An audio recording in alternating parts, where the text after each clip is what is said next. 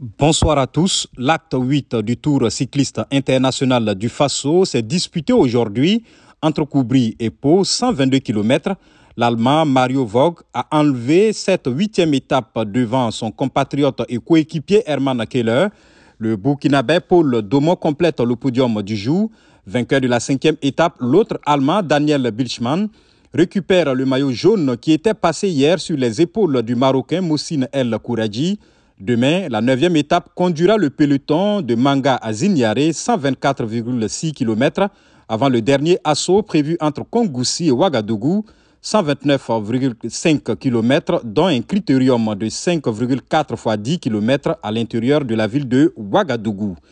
Un supporter de Chelsea, auteur de tweets antisémites et racistes à destination des fans de Tottenham, a été condamné à 8 semaines de prison ferme à Londres le jeune homme de 21 ans a publié sur Twitter une photo des rails conduisant au camp de concentration d'Auschwitz avec la mention Les Spurs sont en route pour Auschwitz.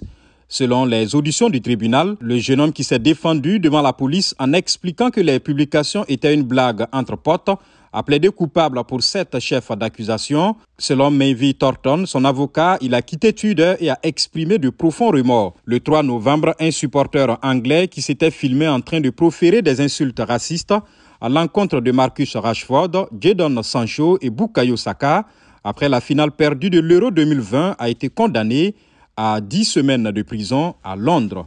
Attendu comme le Messi, l'ancienne gloire du FC Barcelone, Xavi Hernandez, va prendre bientôt la relève de Ronald Koeman.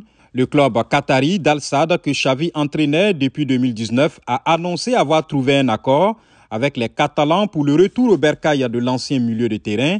Il va remplacer Sergi Borwan qui assure l'intérim. Après avoir quitté Barcelone en 2015, le génial milieu de terrain a pris la direction d'Al-Sad au Qatar où il a fini sa carrière de joueur de 2015 à 2019 avant d'entamer une reconversion immédiate comme entraîneur.